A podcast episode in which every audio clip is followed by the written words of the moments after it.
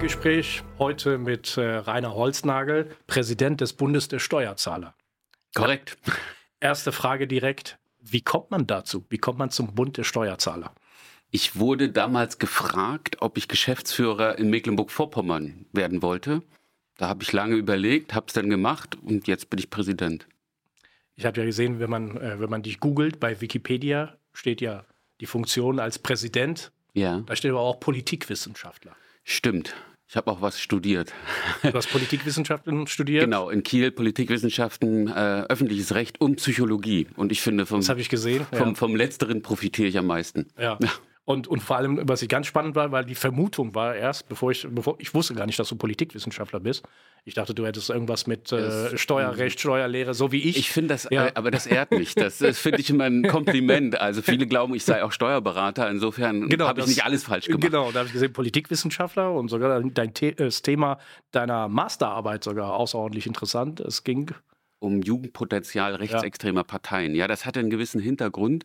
Ich hatte die große Ehre, äh, ich glaube, das ist vorher noch nie passiert, beim Verfassungsschutz ein Praktikum zu machen. Und da habe ich mich mit diesem Spektrum, mit diesem Problem beschäftigt und habe es dann letzten Endes auch gleich mit rübergenommen als Masterarbeit. Weiterhin sehr spannendes, sehr schwieriges und auch teilweise tragisches Thema, gerade im Osten. Und äh, ich finde, da müssen alle wesentlich mehr tun. Und vor allen Dingen ohne Parteipolitik. Ich glaube, da muss man wirklich sehr offen rangehen und zuhören und schauen, was da passiert. Denn das Jugendpotenzial ist nach wie vor gestiegen. Und wir alle sehen das ja gerade im Osten, aber auch woanders. Ähm, Rechtsextremismus, insgesamt Extremismus zum Problem für die Demokratie wird. Mhm, Das ist nochmal ein Thema, gerade gerade sehr aktuell. Ja. Könnte man nochmal eine eigene Sendung zu machen. Unbedingt. Ähm, also der, der Mensch Rainer Holznagel ist ein sehr politischer Mensch. Ist das richtig? Es war schon immer so, weil meine Mutter ja Politikerin war. Insofern bin ich in der Politik groß geworden. Wollte eigentlich da raus, aber es ist mir nicht gelungen. Es ist nicht gelungen. ja, genau. Und äh, jetzt äh, der Blick auf das, äh, mit dem Blick auf das Steuerthema. Ähm, hast du das Gefühl, dass steuerpolitische Debatten in Deutschland sachlich äh, äh, geschehen? Oder ist das nicht, also das ist zumindest mein Eindruck, dass steuerpolitische Debatten in der Politik, aber auch außerhalb der Politik oft sehr emotional sind? Die Steuerpolitik kam ja spät zu mir, mit dem Verband sozusagen. Ich habe vorher nicht so viel mich mit Steuern und Abgaben und Finanzen beschäftigen müssen, dürfen, wollen. Ähm, und ich mache das jetzt 20 Jahre und in diesen 20 Jahren hat sich deutlich etwas verändert. Am Anfang stand schon mehr eine gewisse Sachpolitik, eine gewisse Fachpolitik. Mittlerweile haben wir Diskussionen, die sich mehr um Meinung und Haltung drehen und die teilweise völlig befreit von Wissen sind. Und es ähm, macht mir schon in gewisser Weise Sorgen, weil wir damit auch die grundsätzlichen Fundamente unseres Besteuerungssystems nicht nur in Frage stellen, sondern auch oftmals über den Haufen werfen. Und äh, da müssen wir wieder zurück. Das Prinzip der Leistungsfähigkeit, das Prinzip des Nettoprinzips, äh, das sind wichtige Parameter im Steuerrecht und die können wir nicht einfach mal eben über den Haufen werfen. Deswegen weg mit den Emotionen oder weg mit den Meinungen hin zu Fachlichkeit, hin zu Sachlichkeit, die natürlich auch mit einer gewissen Emotionalität vorgebracht werden können. Aber Steuern, das glaube ich, muss man schon sehr fachlich auch sehen. Man sagt ja auch, ich weiß nicht, ob es Wahrheit ist oder Legende, dass zwei Drittel der Weltliteratur über Steuern in der deutschen Sprache ist. Ist das, ist das Legende Äh, ja, oder? nee, es, ich, ich kann das konkretisieren. Es gibt tatsächlich in Amsterdam eine Bibliothek und die äh, beherbergt sämtliche Steuerrechtsliteratur der Welt und die deutschsprachige, die nimmt am meisten Platz ein. Also ähm, ob das jetzt nun ein Parameter ist, ob es kompliziert ist oder nicht, das weiß ich nicht. Wer sich mit dem amerikanischen Steuerrecht beschäftigt, wird auch feststellen, das ist auch nicht so ganz einfach.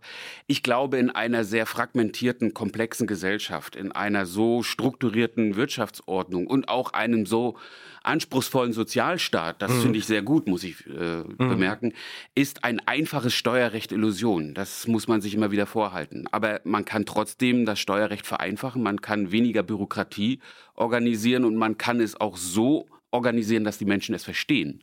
Und gerade beim letzten haben wir große Probleme in Deutschland. Hm, Du erinnerst dich, es gab ja mal eine Partei, ich glaube 2009 muss es gewesen sein, die das tatsächlich auch im Mittelpunkt des Wahlkampfes gestellt hat. Ein Steuersystem niedrig, einfach, gerecht. Ja, da, die Partei hat sehr viel von uns übernommen. Das fanden wir damals sehr gut. Die Partei verfolgt übrigens nach wie vor diese Finde Ziele. ich auch weiterhin gut und diese Prinzipien ähm, sind in Ordnung, sind weiterhin richtig und wichtig und müssen auch plakativ nach außen gebracht werden. Ähm, dabei sollte man aber nicht ähm, so sehr vereinfachen, dass aufgrund der Vereinfachung es ungerecht oder unsystematisch wird. Mhm. Deswegen, äh, aber das habe ich damals nicht zum das Gefühl gehabt, das habe ich heute auch nicht. Ähm, es muss aber weiterhin Anspruch sein. Die Steuerpolitik hat sich so ein bisschen aus dem aus der öffentlichen Debatte verabschiedet, leider. Ähm, es gibt kaum noch Talkshows, es gibt kaum noch große Debatten über wirkliche steuerrechtliche Fragen. Das wird am Rande mal so ein bisschen abgearbeitet. Da wird mal das sogenannte Dienstwagenprivileg reingeworfen oder der Mindestlohn, wie er besteuert wird. Aber so eine richtige, veritable steuerliche Debatte, die vermisse ich. Mhm, mhm. Das ist ja, ähm, wenn man, äh, wenn man das jetzt vergleicht, also das bisschen an steuerpolitischen Debatten, die wir im Land haben, vergleicht, äh, ich, mein, ich, ich, will das ja nicht mal mit, mit, mit den Vereinigten Staaten äh, äh, vergleichen, aber wenn wir allein in Europa bleiben, gibt ja so Dinge, die sind woanders selbstverständlich, aber bei uns gibt es noch Debatten dazu. Also nehmen wir das äh, Thema, was wir vor ein paar Monaten hatten oder letztes Jahr hatten, die Abschaffung oder die Verhinderung der kalten Progression. Überall in Europa wäre das ja eine ja. Selbstverständlichkeit, gerade in einer Phase, wo man es mit der Inflation zu tun hat. Und in Deutschland gab es tatsächlich eine politische Auseinandersetzung, ob das ein richtiger Schritt ist, ja oder nein. Ja, ich weiß, ich musste diese Debatte begleiten und wir haben sie auch ein Stück weit angeschoben. Und nicht alle Fraktionen in der Regierungskoalition waren ja überzeugt, leider. Ich erinnere, ich erinnere, mich. Ja, aber es ist letzten Endes ja was Gutes bei rausgekommen. Also insofern funktioniert die Fraktion denn doch oder die Regierungskoalition. Aber ähm, ich fand die Debatte schon bemerkenswert, weil man in diese Debatte eine Gerechtigkeitskomponente mit rein transformiert hat, die völlig fehlinterpretiert wurde. Unter der kalten Progression leiden natürlich hohe Einkommen genauso wie niedrige Einkommen. Sicherlich niedrige noch mehr als hohe. Aber ähm, es ist ja ein Instrument, um eben systematisch dafür zu sorgen, dass nicht die Inflation dazu beiträgt, dass unsere Steuerbelastung ungerechtfertigt steigt. Und deswegen ist die kalte Progression aus meiner Sicht immer zu beseitigen. Wer an der anderen Stelle höhere Einkommen höher belasten möchte, der soll dementsprechend Vorschläge machen und einen anderen Steuertarif vorschlagen. Aber hier wird sozusagen ein negativer Effekt genutzt, um verdeckte Steuererhöhungen durchzuboxen. Und das halte ich für intransparent und das ist auch nicht opportun. Deswegen, wer neue, wer neue höhere Steuern will, der soll auf den politischen Marktplatz gehen und darum mhm. werben und dann dementsprechend auch schauen, ob die Menschen dazu bereit sind. Aber im Hintergrund einfach Systeme auszunutzen, das finde ich unfair. Übrigens auch bei vielen pauschalen Freibeträgen, die wurden über Jahre nicht angefasst. Und somit ist auch für niedrige und mittlere Einkommen die Steuerbelastung kontinuierlich gewachsen. Hm. Wenn wir eine Sekunde beim Thema ähm, Steuergerechtigkeit oder Gerechtigkeit äh, in dem Zusammenhang bleiben.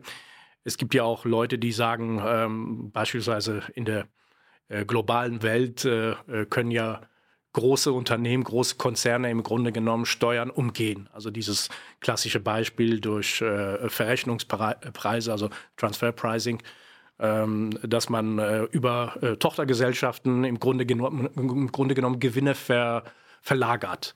Ähm, würde man in einer Welt wie heute sagen, ja, da, da ist man faktisch machtlos? Oder würdest du sagen, nee, da muss der Staat doch oder die Staaten doch sich mehr absprechen und härter dagegen vorgehen? Oder ist das einfach komplett Wunschdenken? Also es ist kein Wunschdenken und ähm, man muss und man kann auch etwas dagegen tun. Angefangen hat, glaube ich, Wolfgang Schäuble mit einem großen Projekt, BEPS beispielsweise. Mhm. Äh, Olaf Scholz hat es ähm, auch versucht und auch durchgebracht, die Mindestbesteuerung. Und Christian Lindner mhm. arbeitet ja auch daran, mhm. dass wir gemeinsame Standards entwickeln, zumindest im OECD-Verbund, um dann an dieser Stelle auch Bemessungsgrundlagen und Steuerrichtlinien ähm, so zu vereinheitlichen, dass eine gewisse Fairness entsteht. Aber wir müssen an dieser Stelle aufpassen. Natürlich ist das Steuerrecht ein sehr nationales Hoheitsrecht und damit auch ein politisches Gestaltungsrecht jeder Nation. Und wir müssen einfach auch immer schauen, dass die Gesamtsteuerbelastung ja wichtig ist. Ich habe feststellen müssen, in Deutschland neigen wir uns dazu, neigen wir dazu, immer so einzelne Sachen uns rauszupicken, mhm. die dann zu beleuchten und zu sagen, das ist ja extrem niedrig und unfair. Aber wir schauen nicht gesamt hin. Und deswegen muss man äh, bei der internationalen Steuerbetrachtung eben immer die Gesamtsteuersysteme, die Gesamtbelastung sehen und natürlich auch den legitimen Gestaltungsspielraum derjenigen, die ihn nutzen können. Mhm. Unfair und auf hohes Unverständnis stößt es immer dann, wenn eine breite Masse auch im Wirtschaftsleben eben das nicht nutzen kann. Und da spreche ich genau vom Mittelstand, von der Mittelschicht. Die gucken quasi in die Röhre, wenn Großkonzerne, wie du schon sagtest, mhm. gewinnoptimiert ihre Steuergestaltung durchziehen. Deswegen muss man, glaube ich, an dieser Stelle viel mehr Entlastungen organisieren. Man muss viel mehr pauschalisieren. Und man muss aber auch am Ende dafür werben, dass jeder Staat auch ein Stück weit sein eigenes Steuerrecht kreieren kann und damit auch leben muss und kann. Wenn die Iren meinen, dass die Körperschaftssteuer sehr niedrig sein muss, dann ist das ihr gutes Recht. Wenn unsere Körperschaftssteuer sehr hoch sein muss, dann ist das unser gutes Recht und dann müssen wir es auch so akzeptieren. Hm. In Europa gibt es ja, diese Debatte gibt es ja schon lange in Europa. Ähm, Steuerharmonisierung versus äh, Steuerwettbewerb. Ja. Und da gibt es ja Leute, die sagen, hätten wir eine Steuerharmonisierung beispielsweise in der gesamten Europäischen Union, hätten wir bestimmte Herausforderungen nicht. Äh, was, was, sagst du, ist ein Steuerwettbewerb in der EU sinnvoll oder wäre eher Steuerharmonisierung notwendig? Ich bin immer ein Fan von Wettbewerb, weil Wettbewerb arbeitet heraus, wo man gut ist, aber eben auch, wo man schlecht ist. Mhm. Und eine Harmonisierung würde immer dazu beitragen, dass wir natürlich auch nivellieren, dass wir gute Dinge vielleicht auch auf diese verzichten müssen. Und ähm, bei der Harmonisierung fällt mir auch immer auf, dass man dann gern über Steuersätze spricht, mhm. aber gar nicht über die Bemessungsgrundlage. Oder wie ermitteln wir diese? Wir reden auch nicht über die Verfasstheit der Unternehmen, auch nicht der Steuerzahler. Das ist dann sehr komplex und kompliziert. Und deswegen sollte man sich hier nicht auf die Headlines konzentrieren, sondern wirklich ins Eingemachte mal einsteigen. Und da wird man feststellen, ähm, dass Steuerwettbewerb am Ende doch was für sich hat. Mhm. Aber wie immer im politischen Leben, wie immer in gut organisierten Demokratien, Wettbewerb braucht klare und eindeutige Rahmenrichtlinien. Und hier ist wieder die Politik am, äh, am Zug. Ähm, man darf einfach schlicht und ergreifend manche Sachen nicht zulassen. Mhm. Da, glaube ich, muss man international viel mehr zusammenarbeiten. Stichwort äh, Verschiffen von äh, diversen Gewinnen, äh, Briefkastenfirmen, mhm. Offshore, all diese Themen, die wir natürlich jetzt auch mit diversen Cum-Ex- und Cum-Cum-Prozessen gesehen mhm. haben. Das geht so nicht. Mhm. Zurück nach Deutschland, äh, zurück zu der Debatte hier. Ähm, wie wichtig ist in der jetzigen Situation, also hohe Zinsentwicklung, Inflation im Euroraum, ähm, wie wichtig ist jetzt Steuerpolitik oder, oder anders gefragt, wie wichtig ist in dieser Situation aus deiner Sicht eine solide Finanzpolitik? Ich frage auch, weil du, du weißt ja, äh, wir haben ja diese Debatten ja auch ständig innerhalb der Koalition. Du kennst ja meine Position dazu, kennst auch die, die Position, die Haltung der FDP zu dem Thema. Ähm, gibt ja auch selbst innerhalb der Koalition, aber auch außerhalb äh, der Politik gibt ja immer auch Debatten darüber, äh, ist das jetzt richtig, gerade in dieser Situation ähm, solide Finanzpolitik zu machen oder würde man eher sagen, ähm, weg mit der soliden Finanzpolitik und äh, der Staat sollte jetzt viel aktiver werden, die Schleusen, die steuerpolitische Schleusen öffnen, ähm, mehr zu Schuldenpolitik. Wie betrachtest du diese Debatte? Wenn ich jetzt von solider Finanzpolitik spreche, werden viele andere sagen, das ist alles andere als solide. Insofern glaube ich, konzentrieren wir uns auf die faktischen Rahmenbedingungen. Und unsere Verfassung hat eine Schuldenbremse. Diese Schuldenbremse ist aktiv. Der amtierende Bundesfinanzminister, das Bundeskabinett hat sich dazu verpflichtet, diese auch in diesem Jahr einzuhalten. Mhm. Das heißt eben nicht, dass gar keine Schulden gemacht werden, sondern mhm. es werden weiterhin viele Schulden gemacht, über 40 Milliarden Euro. Darüber hinaus gibt es andere Möglichkeiten, noch äh, Geld zu generieren. Ich erinnere an die sogenannte Asylrücklage. Das sind auch nochmal 50 Milliarden Euro, die nicht ganz aufgelöst mhm. wird. Wir haben vieles außerhalb des Kernhaushaltes organisiert, mhm. Stichwort mhm. Sondervermögen. Und wir haben die Tilgungsverpflichtungen der Corona-Schulden, die die Große Koalition beschlossen hat, nach hinten verlegt. Also insofern es wird in diesem Jahr kein Meisterstück sein, die Schuldenbremse einzuhalten. Viel wichtiger wird das nächste und die darauffolgenden Jahre sein. Deswegen halte ich es für richtig, dass wir jetzt die Schuldenbremse einhalten und aus unserer Interpretation dann auch eine generationengerechte und solide Finanzpolitik hinlegen. Das heißt aber nicht, und das muss man immer wieder deutlich sagen, dass Geld fehlt. Im Gegenteil. Mhm. Die Kassen sind voll, voller und vollsten. Wir mhm. haben einen Bundeshaushalt, der gut durchfinanziert ist, auch mit Schulden, das gehört dazu. Wir haben aber mittlerweile 28 Sondervermögen, die eine Werthaltigkeit haben von einem zweiten Bundeshaushalt. So viel Geld wie in diesen Zeiten gab es noch nie in der mhm. Bundesrepublik Deutschland. Und jetzt ist doch die interessante Frage, was machen wir damit? Investieren wir es ordentlich? Bringen wir unsere Infrastruktur auf Vordermann? Schauen wir, was ist generationengerecht? Wie können wir die sozialen Sicherungssysteme nach vorne bringen? Das alles erlebe ich aber leider nicht. Ich erlebe vielmehr einen Rangen, ein Gezerre um mehr Ausgaben im Konsumbereich.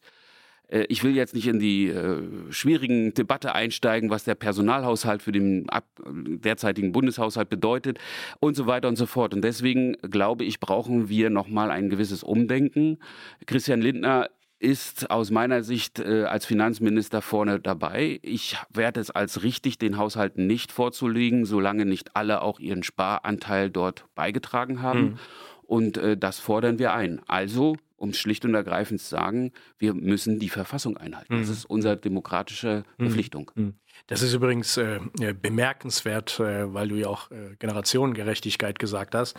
Ähm, äh, in Deutschland, egal welche Debatte in Deutschland, alles muss nachhaltig sein. Ja. Alles muss in Nachhalt. Alles muss überall Nachhaltigkeit, übrigens auch zu Recht, überall ja. ne, wird na, über Nachhaltigkeit oder wird die Nachhaltigkeit mitgedacht.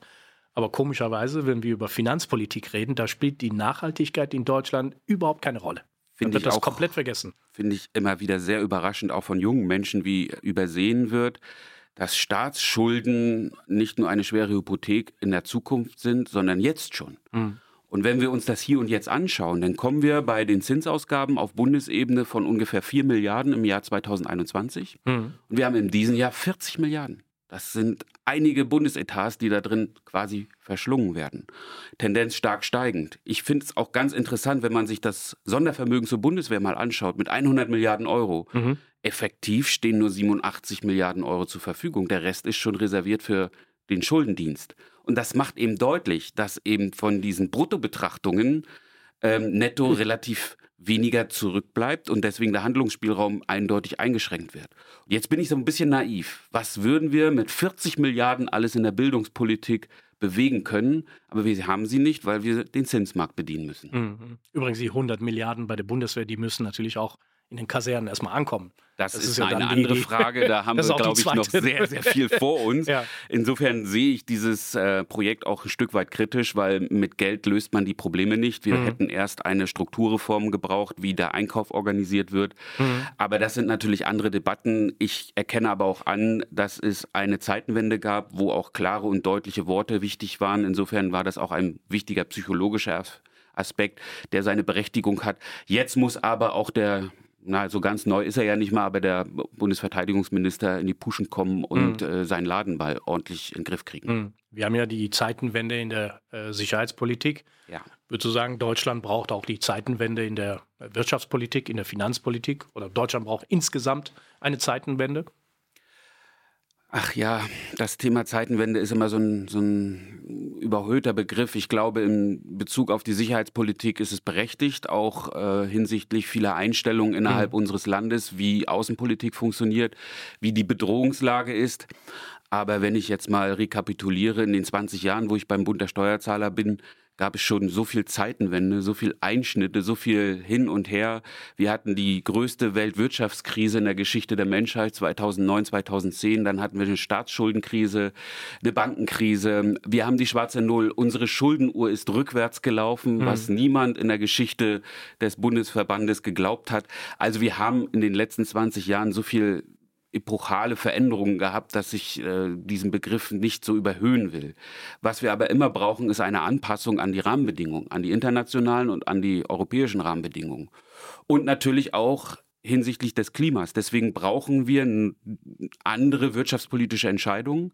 Die müssen nicht immer ausschließlich in der Politik gefallen werden, sondern in der Wirtschaft selber. Übrigens auch beim Verbraucher. Hm. Ähm, das muss nicht immer alles im, im Bundeswirtschaftsministerium äh, geklärt werden, sondern am Ende entscheidet auch ein Stück weit der Küchentisch, wie ich mich entscheide. Hm. Und deswegen glaube ich, haben wir eine tägliche Herausforderung, die wir da äh, meistern müssen. Hm. Ich habe das Thema äh, Steuerpolitik äh, in den letzten Wochen nochmal als Nebenthema zu zwei anderen Themen erlebt. Einmal um äh, die, bei der Frage, wie schaffen wir bessere Rahmenbedingungen für die Industrie, damit die Industrie nicht abwandert. Da gab es ja. ja, die, Debasse, äh, die, die Debatte um äh, das Thema Industriestrom. Äh, Industriestrompreis. Übrigens auch bemerkenswert, dass diejenigen, die so etwas fordern, also so ein Instrument fordern, gleichzeitig diejenigen sind, die fleißig dabei sind, wenn es darum geht, wie man den äh, Wirtschaftsstandort Deutschland mit noch mehr Belastung und noch mehr Belastung im Grunde genommen äh, äh, äh ja, fast äh, vollbaut. Also da spielt die Steuerpolitik ja auch eine Rolle, weil die Steuerpolitik ja auch ein Instrument äh, Aber weißt du, nochmal zurück zu, zur Debatte um Subventionen, die ist ja. wirklich gaga, die Debatte. Auf der einen Seite wird sie geführt, aus berechtigten Gründen, weil eben die Preise bei uns auch durch den Staat mhm. sehr hoch sind. Bei Energie ist das eine sehr schöne Referenz. Es wird immer vom billigen russischen Gas in der Vergangenheit gesprochen. Ähm, das ist zwar billig eingekauft worden, aber durch Steuern, Konzessionen, Abgabengebühren mhm. war es dann gar nicht mehr so billig. Übrigens auch nicht beim Strom. Wir waren schon immer ein Hochstrom, also was den Preis angeht, ein äh, Land mit sehr hohen Strompreisen. Und dann werden, das, dann werden Subventionen diskutiert. Und wenn dann Unternehmen diese Subventionen annehmen, und eins dabei ist, was gerade nicht so en vogue ist, dann wird es wiederum ganz anders diskutiert. Mhm. Ich erinnere mich ähm, beispielsweise in der Corona-Pandemie, als wir über Mietzuschüssen äh, gesprochen haben und dann hat, glaube ich, ein großer Sporthersteller das gemacht und hat Mietzuschüsse, oh, da war aber ganz böse. Ja, ich erinnere mich, ja. Also ich neige da zu einem relativ einfachen Rezept. Subventionen sind aus meiner Sicht äh, ein probates Mittel, um Wirtschaft in neuen Feldern anzustoßen. Mhm aber dann müssen äh, auch gute Messinstrumente her, um äh, zu überprüfen, ob das erreicht wird, was mhm. gemeinschaftlich verabredet worden ist. Und wenn nicht, dann muss die Subvention weg, mhm. uns aus. Und mhm. grundsätzlich, finde ich, müssen Subventionen mit einem gewissen ähm, Zeit, mit einer gewissen Zeitkomponente versehen werden, mhm. die dann einfach auch dafür sorgt, dass eine Subvention aufhört. Wir haben einen Stand im Bundeshaushalt, wir haben so viel Subventionen wie noch nie zuvor. Selbst die Wirtschaftskrise hat so hohe Subventionen nicht gesehen, 2009, 2010. Und ich habe immer das Gefühl, wer als Unternehmer nicht bei drei auf dem Baum ist, der kriegt eine Subvention in die Tasche. Also so funktioniert es nicht, deswegen müssen wir da runter. Beim Industriestrom, da sind wir im internationalen Wettbewerb. Ich finde, da muss man nochmal drüber nachdenken, was man da macht, aber auch hier wieder zeitlich begrenzen, ganz klare, eindeutige Rahmenbedingungen und nicht alle, die ähm, diese vermeintliche Subvention haben wollen, benötigen sie auch. Also ich finde schon, dass eine gewisse Bedürftigkeitsprüfung mhm. da ist. Aber mhm. pauschal zu sagen, um international wettbewerbsfähig zu sein, müssen wir einen Industriestrom haben. Das gilt übrigens auch für die Steuerbelastung, das gilt für die Sozial- und Abgabenbelastung, mhm. das gilt für die Gewerbesteuer vor Ort. Also ich kann jedes Thema rausziehen und sagen, da sind wir gerade mhm. nicht international mhm. wettbewerbsfähig. Ja, ja. Und wie gesagt, ich kenne viele in der Politik, die glauben, man könnte theoretisch jede Form der wirtschaftlichen Tätigkeit ja auch subventionieren. Das ist aus meiner Sicht eine sehr gefährliche ja, Debatte. Man muss ja. in der Politik immer sagen, jede Subvention muss erstmal von allen verdient werden. Selbstverständlich. Und deswegen fällt sie nicht vom ich, Himmel. Ich sage das ja, ich sage das ja auch regelmäßig. Weite Teile der deutschen Politik ich sage ja nicht welche Parteien, aber weite Teile der deutschen Politik haben auch vergessen, dass erst erwirtschaftet werden ja. muss, bevor überhaupt verteilt werden kann. Also bevor überhaupt Sozialpolitik oder eine funktionierende ja. Sozialpolitik möglich ist. Ja. Also das ist äh, ja, wie konnte es passieren, dass wir, das, warum führen wir die Debatten so ganz anders als vielleicht andere Staaten oder erfolgreiche Staaten? Also in Kanada, äh, USA oder Neuseeland, da diskutieren die nicht so über Steuerpolitik oder über Sozialpolitik oder äh, Steuerpolitik als Instrument. Ich kann es mir teilweise auch nicht erklären. Wir sind ja auch international unterwegs und äh, mittlerweile sind wir als Deutscher Steuerzahlerbund bei vielen Debatten absolute Outsider. Und ähm, ich, ich weiß es nicht, woran es gelegen hat und woran es liegt. Ich glaube, dass Deutschland in den letzten Jahren eine sehr große, großartige Erfolgsgeschichte hingelegt hat. Wir haben uns an viele Wohlstandsfragen einfach gewöhnt, mhm. auch an Sicherheitspolitik, die vermeintlich da war oder nicht mehr gebraucht wird. Mhm. Und das fällt uns ein Stück weit jetzt auf die Füße, während andere Nationen auch schon in der Vergangenheit viel stärker unter den Krisen, unter den Katastrophen gelitten haben als wir. Ich kann mich erinnern, als wir die Staatsschuldenkrise haben, in Griechenland, aber auch in Italien und Spanien, das war für uns die Krise da draußen. Die hat man mal im Urlaub ein bisschen mitbekommen, ja, ja. aber ja, wir selber haben sie gar nicht bekommen. Die letzte große Krise, ähm, die führte zur Abspaltung äh, der, der Linksfraktion von, bei der SPD unter Gerhard Schröder, Agenda mhm. 2010. Das, glaube ich, war nochmal so ein einschneidender so eine einschneidende Epoche, aber danach ging es stetig bergauf mhm. mit Wohlstandswachstum, mit ähm, Sicherheit und mittlerweile ja auch keine Angst mehr um Arbeitsplätze. Bei dem Arbeitskräftemangel ist das, glaube ich, eine ganz neue Situation auch für mhm. viele junge Menschen. Ich habe gerade ein Gespräch geführt mit meinem Nachbarn, der ist jetzt fertig mit dem Abitur. Ähm, der hat äh, überhaupt nicht die Ängste, die wir damals hatten, als wir fertig waren mit dem Abitur oder mit dem Studium. Da war die Chance, arbeitslos zu werden, relativ hoch. Mhm. Das ist heute ja überhaupt nicht mehr der Fall. Mhm. Also ich glaube, da hat sich einiges ver äh, ver verändert zum Positiven, aber deswegen führen wir auch Debatten, die manchmal schräg sind. Mhm. Und ähm, deswegen glaube ich, ist es auch richtig, dass es zumindest in dieser Koalition auch einen Partner gibt, der darauf hinweist, mhm. erstmal verdienen, mhm. dann verteilen. Mhm.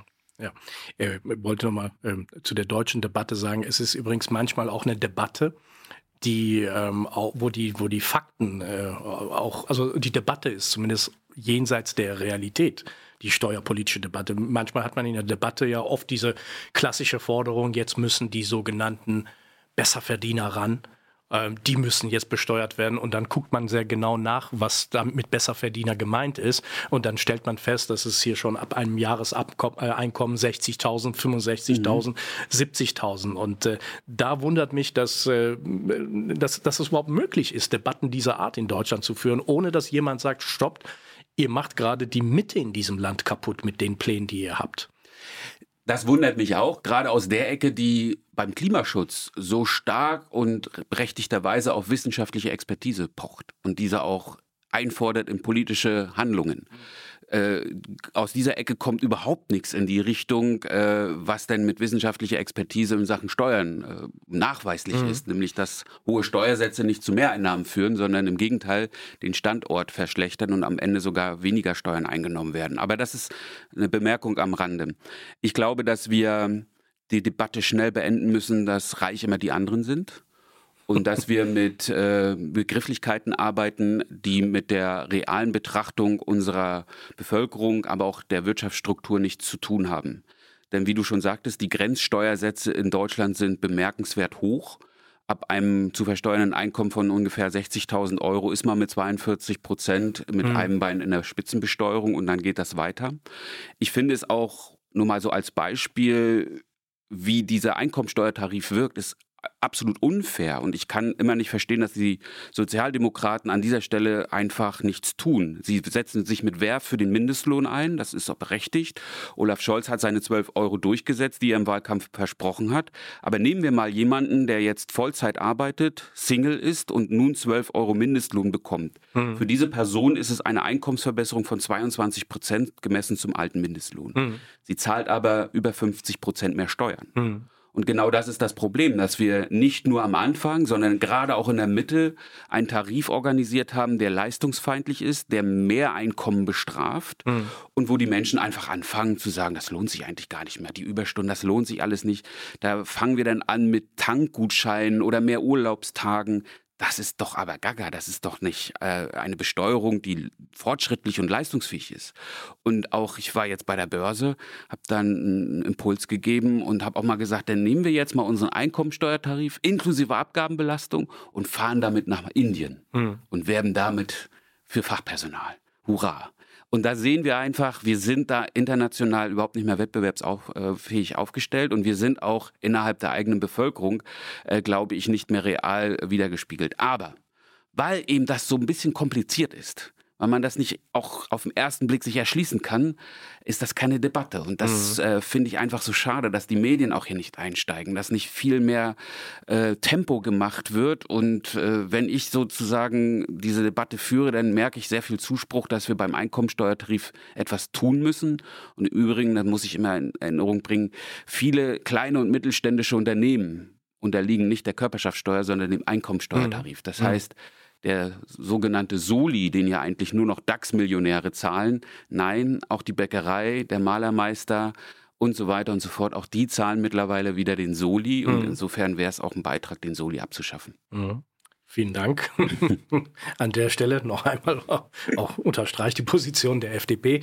Ähm, ich fand den Gedanken oder was du gerade gesagt hast ähm, beim Thema Fachkräftemangel der Bundesarbeitsminister ist ja äh, extra nach Kanada gereist, um äh, der Frage nachzugehen, warum äh, ähm, Spitzenpersonal oder Spitzenkräfte nicht äh, nach Deutschland kommen, sondern eher sich äh, für ein Land wie Kanada äh, interessieren. Und dort hatte sich auch mit den betroffenen Personen unterhalten und als Antwort Überraschung, Überraschung. Also der hätte nicht, meiner Meinung nach nicht nach Kanada äh, fahren also brauchen. Ich hätte, es, ich hätte es ihm auch vorher sagen ja, können, aber er wollte das. Fürs Schwarzbuch vielleicht. Ja. Sondern er wollte das nochmal dort erfahren. Äh, zwei Gründe oder wesentliche Gründe: Bürokratie in Deutschland und die Steuern in Deutschland. Also das ist für Leute, wo man sagt High Potential, also Spitzenkräfte, Fachkräfte, Experten, ähm, Spitzen-IT-Leute. Das ist für die ein, ein, äh, ein so relevanter Punkt. Ja. Ähm, ich habe ganz böse die Frage hinterher in einer Runde gestellt, was sind denn jetzt die Lehren dieser Reise? Ähm, da ist man dann, äh, hat man geschwiegen. Aber im Kern sieht man, dass das Problem eigentlich wo ganz anders liegt. Ne? Und solange wir dieses Problem nicht äh, oder diese Baustelle abräumen, bleiben bestimmte Herausforderungen nach wie vor bestehen. Das ist so. Und wir müssen uns in der Steuerpolitik erstmal davon verabschieden, dass wenn wir Leistungsträger die natürlich auch eine Krankenschwester ist, aber eben auch der Chefarzt, entlasten wollen, dass wir da nicht immer über Entlastung für Millionäre oder Milliardäre sprechen. Das wird ja einem immer dann schnell entgegengehalten, sondern wir reden schon über ein Spektrum, ähm, das es in sich hat. Und da müssen wir wesentlich mehr organisieren, dass mehr Netto vom Brutto übrig bleibt. Ähm, bei gut verdienenden Fachkräften stelle ich in letzter Zeit eine weitere Problematik fest, dass wir eine doppelte, wenn nicht sogar eine dreifache Progression haben. Also die zahlen schon relativ viel mhm. Steuern, auch sehr früh sehr, sehr viel Steuern, fallen dann aus sämtlichen Förderungen heraus, ob das jetzt Kita ist, ob das andere Themen sind. Und mittlerweile diskutiert man ja auch bei diversen Subventionen, dass die natürlich auch diese nicht bekommen sollen. Also ob das jetzt die Gaspreisbremse war, die danach versteuert werden muss. Gott sei Dank ist das vom Tisch. Danke, Christian Lindner, war richtig so. Ähm, aber das kommt ja noch on top. Und wenn wir jetzt auch über die Beitragsbemessungsgrenzen in der äh, Krankenversicherung und ähm, bei der äh, gesetzlichen Rentenversicherung uns äh, das mal anschauen, dann sagen die sich, jetzt ist, nee, jetzt ist genug. Ich, mhm. Äh, das zerreißt mir gerade mein gesamtes Lebenskonzept und ich muss zu viel abgeben von dem, was ich verdiene. Und dann suchen die sich ein anderes Land, bums aus. Und dann haben wir alle nichts davon. Deswegen ist es schon richtig, wenn wir schauen, wie wir an dieser Stelle fair und gerecht verteilen und die Besteuerbelastung auch so organisieren, dass immer noch letzten Endes Mut und Wille da ist, mehr zu verdienen, um auch dann mehr Steuern zu zahlen. Also es das heißt ja nicht, dass die nicht Steuern zahlen sollen. Im Gegenteil.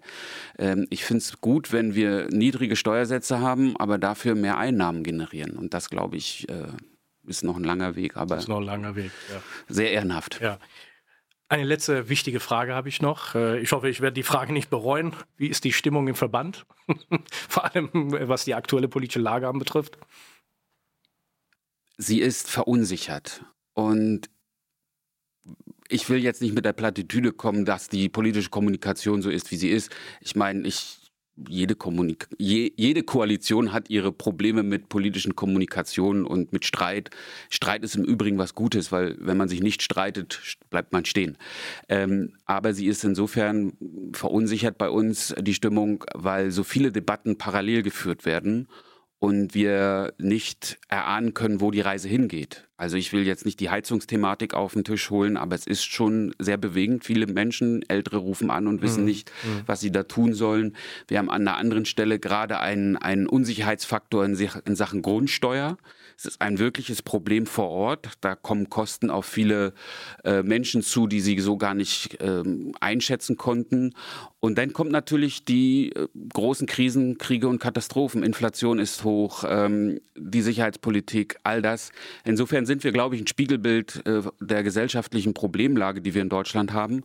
Deswegen wäre es gut aus meiner Sicht, dass die Koalition mal sich genau anschaut, was sie abräumen kann, wo sie Verunsicherung einfach mhm. wegnehmen kann. Da gibt es einen Vorschlag unsererseits bei der Grundsteuer, mhm. da mal ein Modell einzuführen, was einfacher ist. Es gibt ja Länder, die haben das, in Hessen, Niedersachsen beispielsweise, auch Hamburg. Ähm, und so könnte man sich aus meiner Sicht auch ein bisschen ohne das große Publikum voranarbeiten, damit man mehr Substanz gewinnt und äh, wieder Vertrauen in die Politik. Das ist mir sehr wichtig.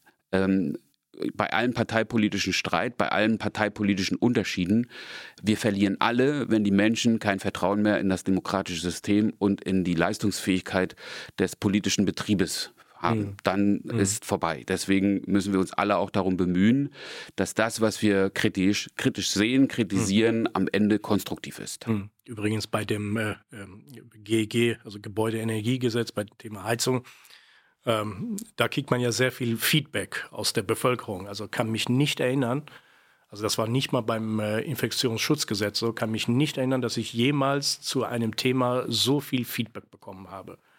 Ähm, und ähm, gleichzeitig höre ich in, äh, auch aus den Medien, ähm, Koalition streite sich. Und ich sehe das genauso wie du. Ich meine, das, ja. ist, das ist ja eine, eine, eine Sachdebatte. Ja. Also es ist ja es ist ja eine sachliche äh, Diskussion und es ist auch befremdlich, wenn manchmal gesagt wird, setzt euch durch, aber streitet euch nicht. Ja. Also Politik ohne Streit äh, ist, also das, das geht nicht. Und ich glaube, gerade bei dem Thema, wenn wir bei dem Thema nicht eine vernünftige Lösung hinbekommen, wenn wir bei dem Thema nicht, ein, äh, also am Ende des Tages nicht, nicht eine, eine, saubere Lösung herausarbeiten, dann wird das auch ein äh, ähm, Förderprogramm für eine andere Partei sein, Mitgliederförderprogramm für eine andere Richtig. Partei die äh, äh, meiner Meinung nach äh, nichts Gutes für dieses Land plant. Ja, deswegen dieses Thema macht mir äh, also nicht nur technisch Sorgen, sondern auch die, die, die gesellschaftlichen, die gesellschaftspolitischen äh, Folgen und Kosten können enorm sein bei dem Thema. Ja. Ganz herzlichen Dank, dass du da warst. Danke wir dir. werden das Gespräch ja äh, fortführen. Unbedingt und dann sprechen wir über das Schwarzbuch. Da machen wir aber einen oh, eigenen ja. Podcast. das Thema, genau, das Thema kommt ja auch noch und äh, wie gesagt, wir, wir werden ja noch äh, mit Sicherheit noch eine ganze Reihe von steuerpolitischen Diskussionen auch noch führen. Hoffentlich. Äh, ja, und äh, auch letztendlich auch gute Ergebnisse hoffentlich dabei erzielen. Ganz danke. herzlichen Dank, dass du da ich warst. Ich danke dir. Ja, vielen Dank.